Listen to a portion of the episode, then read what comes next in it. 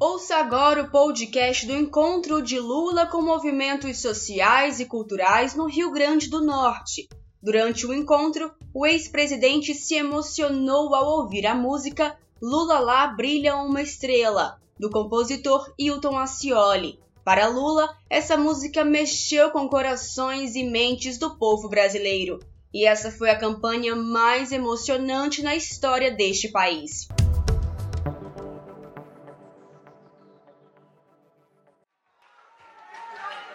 Olhe, eu queria dizer para vocês que velho também tem emoção. E que se vocês começam a brincar de mexer com as minhas emoções, é possível que vocês não tenham candidato, sabe? Primeiro, eu queria, cumprimentando a Fátima, cumprimentar todas as companheiros e os companheiros que estão aqui na mesa. Eu, sinceramente, não esperava ter tido a surpresa de te ver hoje aqui, Hilton Cioli. Porque eu não sei se você sabe, essa música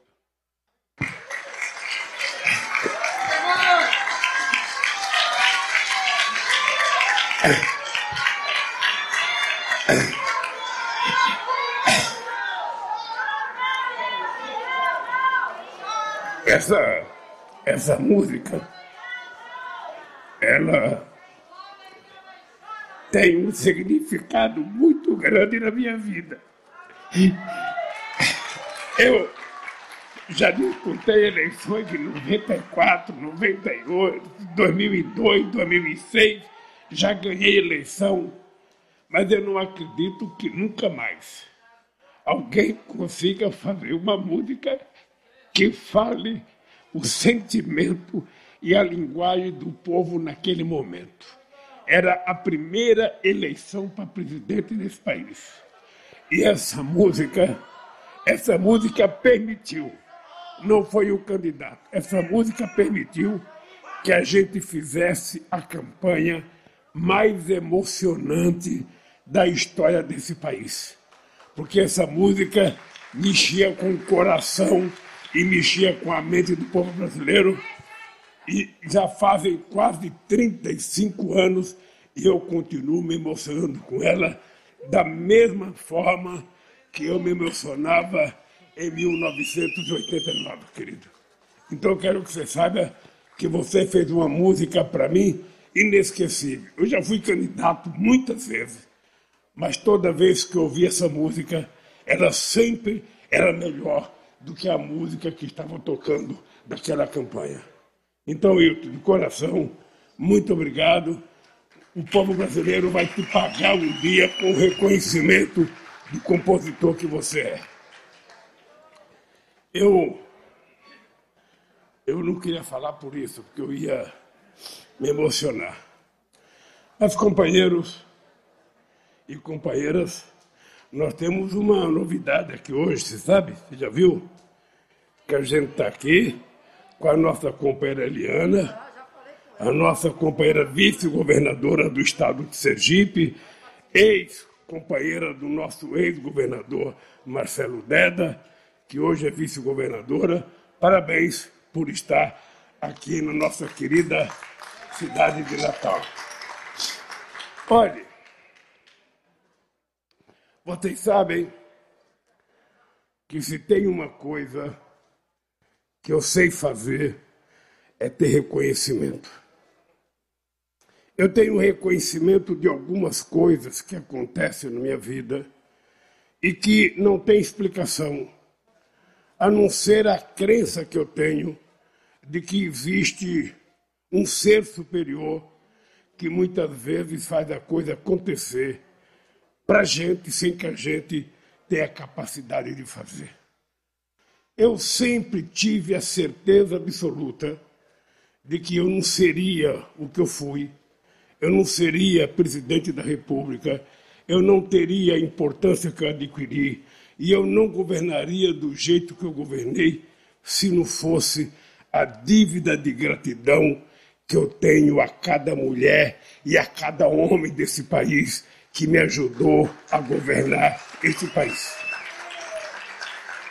Essa música me emocionou, Fátima, dentre outras coisas, porque eu lembro, companheiro mineiro, quantas vezes eu desci no aeroporto, não era o aeroporto novo, a gente subia num caminhão para vir até Natal, tinha aquela avenida que tinha um monte de pinguela, de, de passarela, e a gente via aquele apinhado de gente, apinhado de gente, a gente em cima do caminhão e o povo tomando conta da avenida e o povo cantando essa música.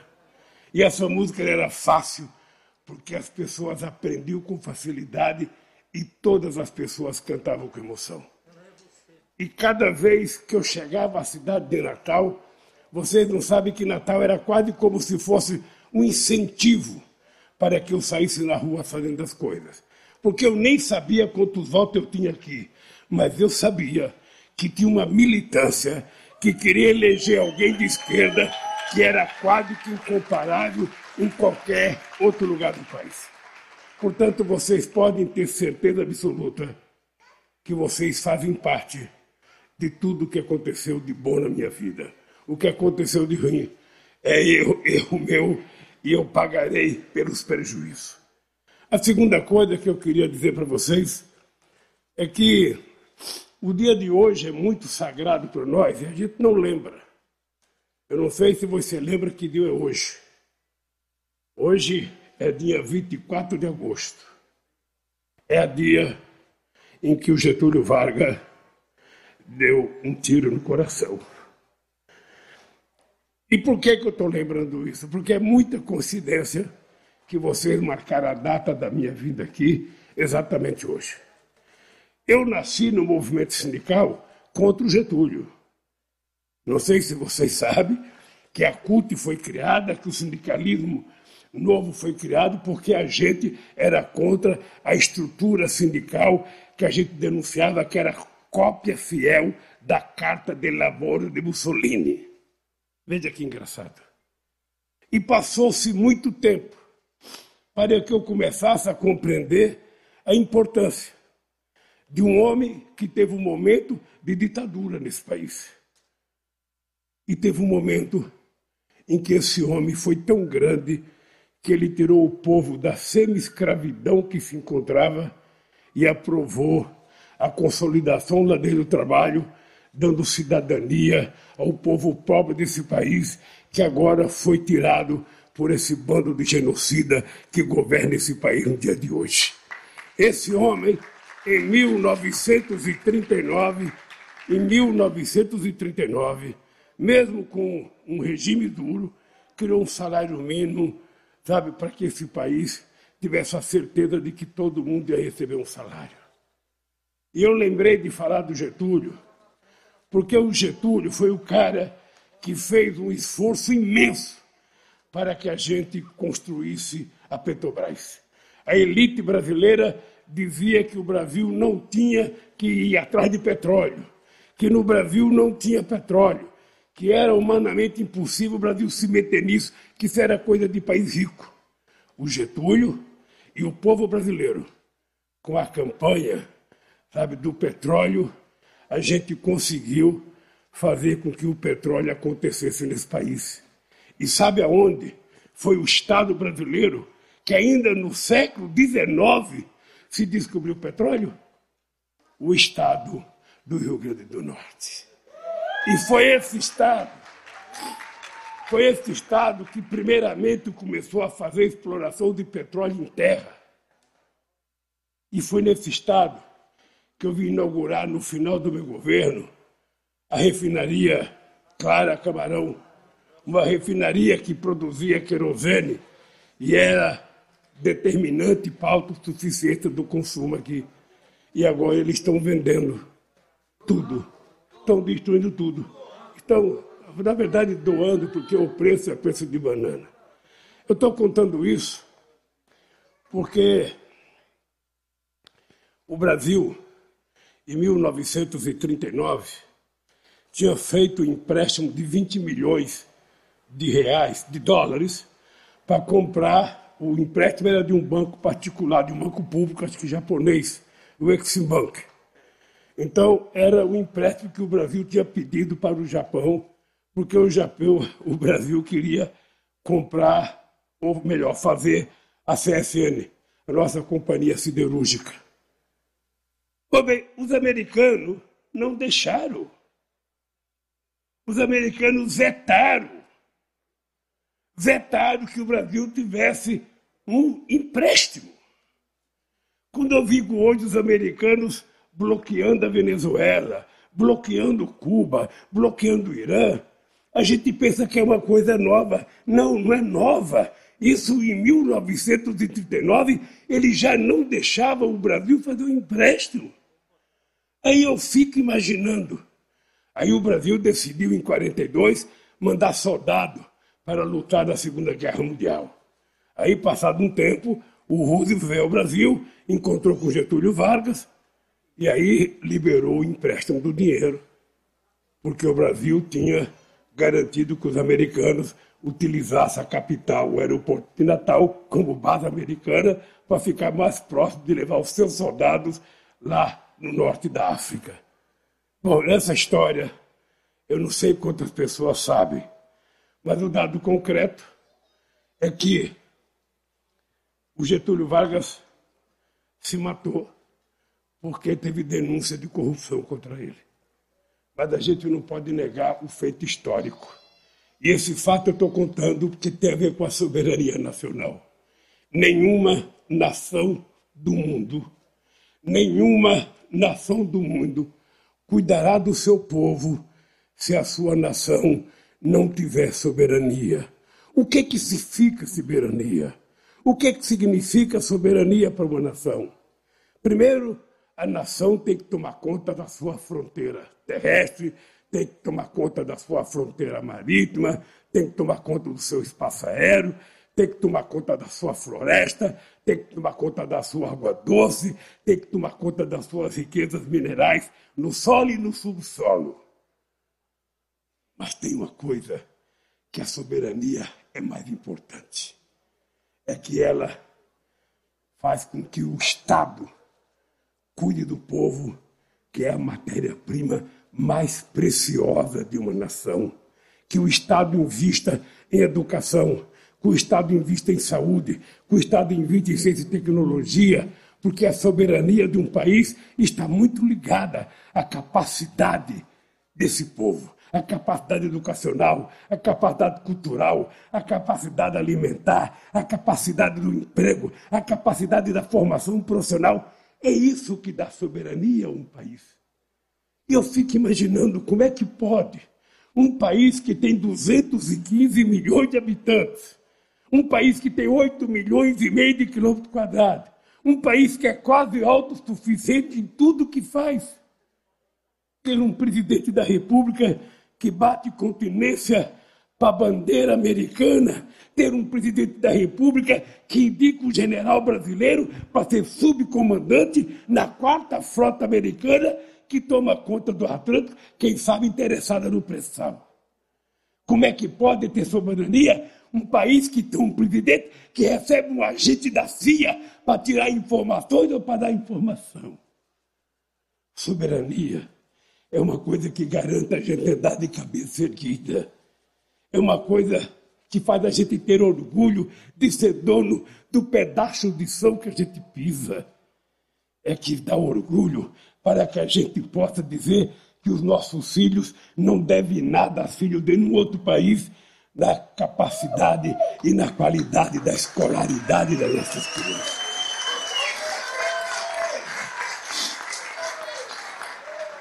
Imagina vocês o que é soberania. O Brasil e toda a América Latina, por que, que não tem nenhum país rico na América Latina? Você pode me explicar que você é um cara de fina educação?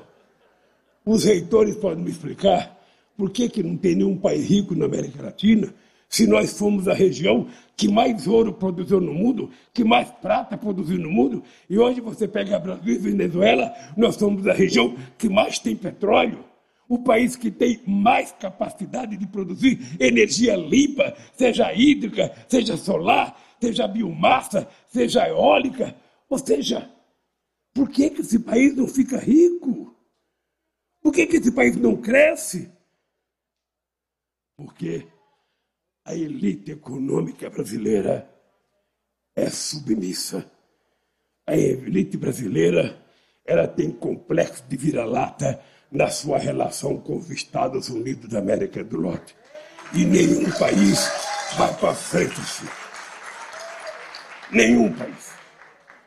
Veja, um país como o Brasil não tem que ter contencioso com nenhum país. O último contencioso do Brasil foi a Guerra do Paraguai. E agora o penúltimo, o último foi perder de 7 a 1 da Alemanha em pleno Brasil.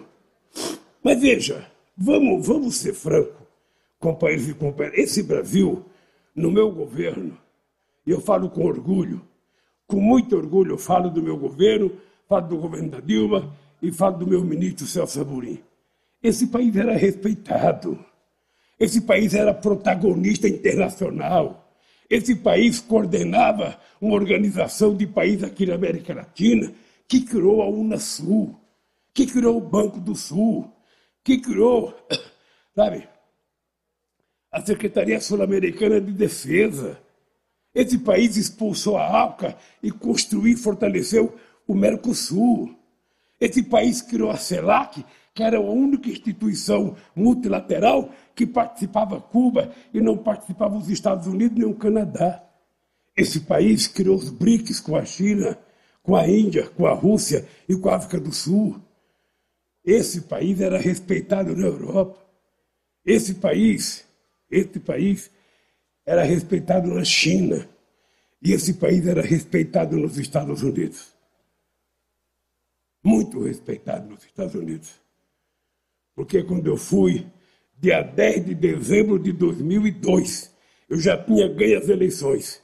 Eu fui nos Estados Unidos e o Bush ficou me convidando para que o Brasil entrasse para fazer a guerra do Iraque. Eu disse para o Bush, presidente Bush, o Iraque fica a mais de 12 mil quilômetros do meu país. Eu não conheço Saddam Hussein. O meu inimigo não é o Iraque. O meu inimigo é a fome do povo brasileiro, é a miséria do meu povo. Esse é meu inimigo. E esse nós vamos vencer. E esse inimigo nós vamos vencer. E vencemos. Em 2012, a ONU reconheceu que o Brasil tinha saído do mapa da fome. Esse povo estava comendo, esse povo estava almoçando, esse povo estava tomando café, esse povo estava fazendo churrasco, esse povo estava tomando uma cervejinha, esse povo tinha conquistado cidadania, ele estava trocando de carro e comprando carro, ele estava comprando computador, ele estava comprando televisão, que era só coisa de chique, televisão, não sei o que, plana. Ah, o povo passou até as coisas. Eu vou chegar na Universidade da Pereira, vou falar de comida. O povo, eu eu, uma vez eu fui no açougue, Fátima, eu fui no açougue comprar carne para fazer um churrasco no sábado. E uma mulher do meu lado, pedindo dois pés de frango, dois, dois. E saiu com aquele pezinho de frango embrulhado num papel. E eu perguntei: o que, que a senhora vai fazer? Vou fazer sopa. Não é possível. Esse país não é possível. Esse país tem algo errado. Esse país não é falta de riqueza, não é falta de riqueza, é falta de vergonha, é falta de compromisso, é falta de sensibilidade, é falta de humanismo, é falta de competência de fazer as coisas acontecerem da forma mais decente possível. Esse país pode. Quando eu estava na presidência, Fátima, e quando nós ganhamos as Olimpíadas em Copenhague, este país era a sexta economia do mundo. Era a sexta. Eu ainda olhava para o Sarkozy, olhava para o Gordon Brown, da Inglaterra, às vezes olhava para a Angela Merkel, eu falava, se preparem, que nós vamos passar vocês. Se prepare. Se prepare porque nós temos um povo trabalhador. E qual foi o milagre que nós fizemos, Fátima? Qual foi o milagre? Nós colocamos o povo pobre no orçamento da União. O povo pobre não era mais esquecido. Ele entrava lá e a gente tinha que tratar as coisas que fazia para o pobre como investimento. Como é que dá dinheiro para o empresário? É investimento e dá dinheiro para a mulher comer? É gasto. Como é que dá dinheiro para o empresário? É investimento e colocar dinheiro para o SUS é gasto. Como é que pode dar dinheiro para o empresário e colocar dele na educação? É gasto. Toda vez que algum ministro falava, ah, não dá para investir porque é gasto, falava, nesse governo está proibido utilizar a palavra gasto para falar em educação. Educação é investimento, investimento rentável, investimento que garante a nossa própria soberania. É a elevação cultural de um povo que faz com que ele conquiste a sua soberania. E é por isso que eu tenho orgulho. Eu tenho orgulho. A elite do, do Rio Grande do Norte não disse que eu fiz universidade. Ela disse que eu fui a Mossoró fazer um muro. Pois bem, o muro hoje deve ter mais de 10 mil alunos, estudantes, deve ter mais de 40 cursos naquela faculdade. Eu tenho orgulho com a sua força, com a sua briga, com a sua tenacidade de ter feito praticamente 18 novas escolas técnicas nesse estado para formar o nosso povo. Eu tenho orgulho. 19. Tá vendo? Por isso é que ele é reitor, porque ele sabe mais do que eu. Ah, então veja, veja, essas coisas, gente, essas coisas é que faz a diferença num país. Essas coisas é que faz a diferença, é por isso que eu não costumo utilizar a palavra governar. A palavra é cuidar. Cuidar, nós temos que cuidar da gente. Nós temos que pegar o bolo do dinheiro e dividir. E as partes mais necessitadas têm que ter a sua participação. E eles sabem que eu fiz isso. O fato, eu me transformei numa personalidade mundial.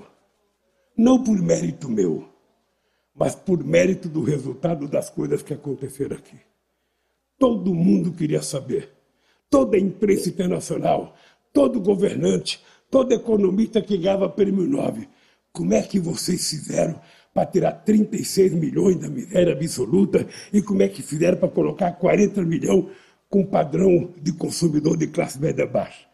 Como é que vocês fizeram para fazer tanta universidade? Como é que vocês fizeram para fazer em apenas, 8, em apenas 12 anos mais universidade do que os caras fizeram? Como é que nós colocamos mais alunos nas escolas do que eles? Ô, gente, quando eu digo que é uma questão de compromisso, é o seguinte: o Peru não é mais rico do que o Brasil. E o Peru teve a sua primeira universidade. Veja, veja a diferença o Peru foi descoberto junto com, sabe, em mil, 1498, quando descobriram a América. Em 1554, 50 e poucos anos depois da descoberta, o Peru já tinha a sua primeira universidade, que era São Marcos. A Argentina já, já tinha feito, sabe, muitas universidades muitas escolas, e ela já tinha, inclusive, mudado várias vezes o currículo na Argentina. A Bolívia teve 1664.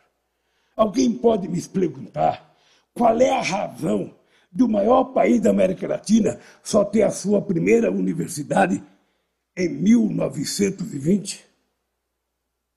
Alguém pode me explicar? Por que, que o Brasil só foi ter a sua primeira universidade em 1920? É difícil explicar e é muito mais difícil entender.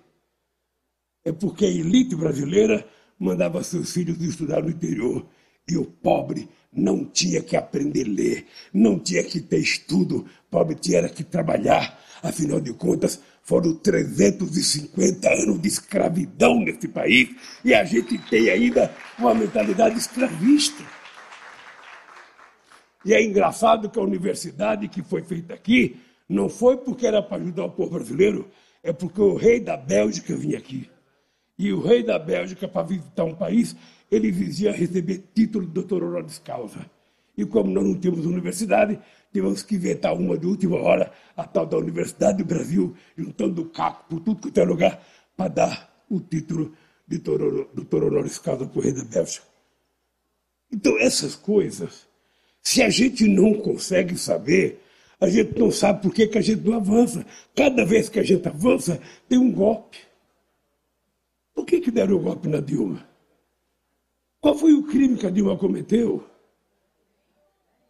Por quê que inventaram essas mentiras todas contra mim?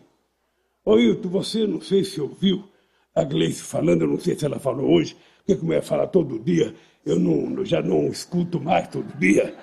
É o seguinte, em nove meses, eu tive 13 horas, 13 horas de Jornal Nacional contra mim. Eu tive 55 capas de revistas contra mim. Eu tive 968 editoriais de jornais contra mim. Além das milhares de rádios, milhares de outras televisão, milhares de primeira, segunda, terceira, quarta página. Tudo isso para consolidar uma mentira. Porque era preciso evitar que eu voltasse a ser candidato da República desse país. Afinal de contas, se vocês não sabem, eu vou contar. Eu fui condenado a três anos e meio de prisão em 1980, porque morreu um trabalhador em Chapuri, em Brasileia, no Acre. E eu fui participar de um ato da morte desse companheiro.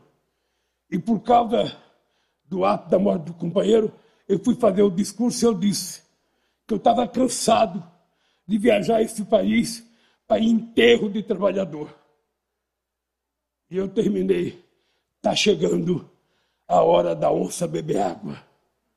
Bem, por isso, eu falei isso, vim embora para São Paulo, fui embora para São Paulo, e no dia seguinte os trabalhadores mataram o fazendeiro, que, segundo os trabalhadores, tinham matado o trabalhador rural.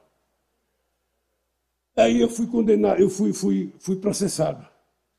Aí quando eu cheguei, eu fui lá, esse dia recebi até uma foto bonita do julgamento, o Grijaldi era meu advogado, o doutor Sepúlveda Pertence era meu advogado, estava lá eu, Chico Mendes, Zé Francisco da Contag, estava o Jacobitar.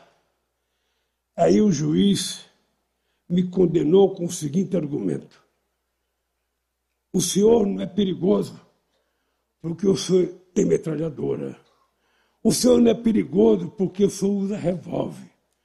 O senhor tem ser condenado, porque o senhor é perigoso, porque o senhor tem, o senhor tem a língua felina. Foi a primeira vez que eu fui condenado. Então você cuide da sua língua, porque se a sua língua for felina, você está ferrado. E agora o Moro me condena. E qual é o crime que eu cometi? Fato indeterminado. Eu, reitor, por favor, fato indeterminado é crime do quê, doutor? É crime do quê? Mau caratismo. Mau caratismo. Então, companheiros, veja, eu carreguei esse peso nas costas, não foi porque eu sou melhor do que alguém. Eu só carreguei porque nunca antes na história do Brasil teve um cara que foi preso e teve a quantidade de pessoas que foi dormir na porta daquela cadeia 580 dias, gritando bom dia Lula, boa tarde Lula, boa noite Lula. Porque tinha os comitês Lula livre espalhados por esse país. Porque tinha solidariedade internacional na América Latina, na África, na Ásia. Porque vocês assumiram a responsabilidade da minha inocência. Porque vocês sabem que todo ladrão, quando é acusado, ele submerge. Na política é assim: quando o cara é chamado de ladrão, ele se esconde. Ele fica uns três meses fora, aí não sai no jornal, ele volta. Outro que faz delação é ladrão. Porque só se propõe fazer delação que é ladrão, porque quer ficar com metade do roubo. Eu tomei uma decisão. Eu aprendi com a minha mãe chamada Dona Lindu. Uma mulher que morreu do jeito que nasceu, sem saber fazer um ó com um copo. Mas a minha mãe era muito diferente, eu acho que eu puxei muito a ela. A minha mãe teve a coragem, com oito filhos pequenos, sem ter onde morar e sem ter o que comer, ela foi embora da casa do. separou do meu pai. Porque um dia meu pai bateu demais no irmão meu e tentou agredir ela. Ela foi embora e nunca mais botou o pé dentro de casa. E eu fiquei pensando, se uma mulher, se uma mulher que tem oito filhos pequenos não suporta o desaforo do marido, por que, que ainda hoje tem muita mulher que suporta o desaforo do marido? Por que, que às vezes tem mulher que tem medo de denunciar o marido? Tem tanto 190, 180, 195. Por que, que ainda assim as mulheres não têm coragem? É porque muitas vezes elas são reprimidas. É uma repressão psicológica. As pessoas não têm segurança. Às vezes o filho pesa na decisão da mulher. Às vezes pesa. Às vezes a formação religiosa dela pesa. Mas na dona Lindu não pesou. Ela sabia que era passar aos filhos dela ela tinha que mostrar dignidade. É por isso que quando eu estava preso, que perguntaram se eu queria fazer acordo para ir para minha casa com tornozeleira na perna, na canela, eu disse que não trocava a minha dignidade pela minha liberdade, que não trocava a minha dignidade pela minha liberdade, que não colocava tornozeleira porque não era pombo correio e que não ia para não ia para minha casa porque a minha casa não era prisão. E de vez em quando eu vejo, eu vejo na tela nos jornais, ah, não sei quem não quer que o Lula seja candidato a presidente. Ah, não sei quem sabe, diz que o Lula não pode ganhar. Não sei quem diz que o Lula está polarizando, porque a polarização entre os dois extremos pode causar mal esse. Que dois extremos? Quem é os dois extremos? Você tem de um lado nós que representamos a democracia, o povo trabalhador, e do outro lado você tem um fascista que representa os milicianos que ele ajudou a criar em toda a história desse país. Onde é que está a polarização? Onde é que está a polarização?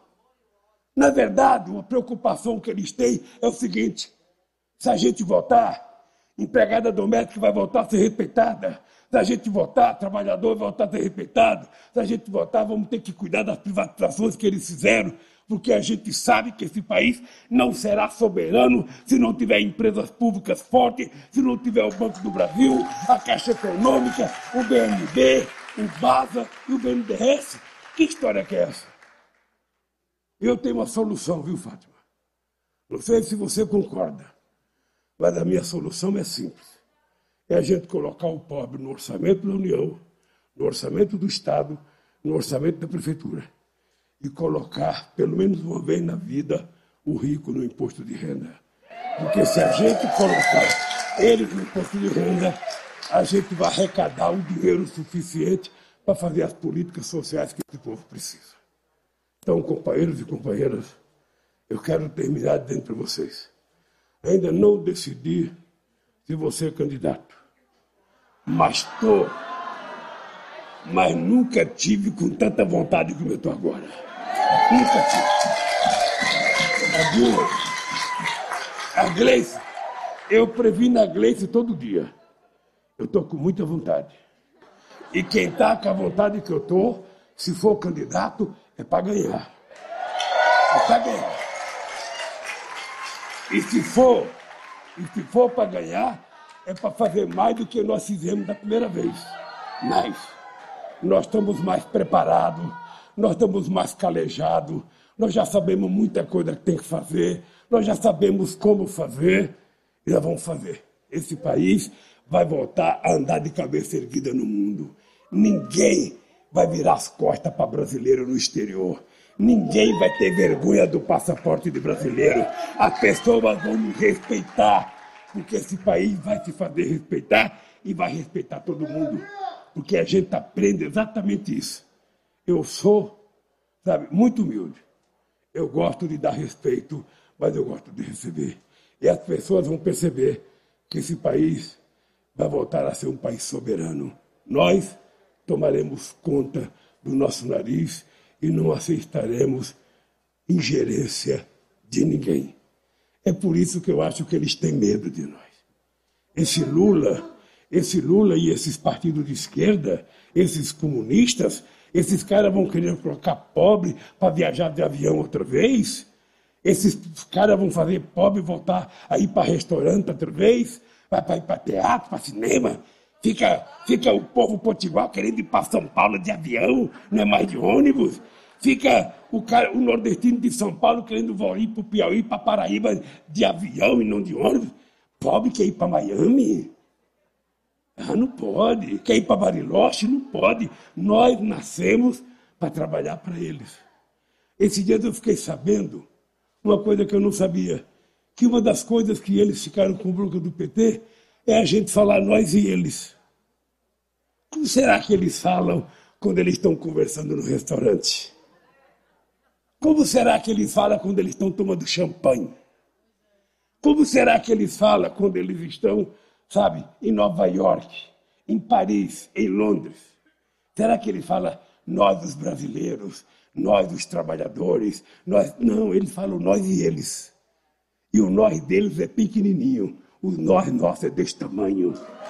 Essa é a diferença. Essa é a diferença. Então, companheiros e companheiras, eu vou terminar dentro para vocês. Eu sou um homem feliz. Feliz por vocês, feliz porque tenho vocês, sabe, de, dos partidos aliados, vocês do movimento sindical, vocês do movimento social. Sou feliz porque a nossa relação é muito antiga. É muito antiga e é muito sólida. Sou feliz porque, depois de veinho, encontrei a Josinha e ainda vou casar. Ainda vou casar. Não pense, não pense que eu sou daqueles que quero só ficar. Não. Eu não quero só ficar. Eu quero ficar mais casando.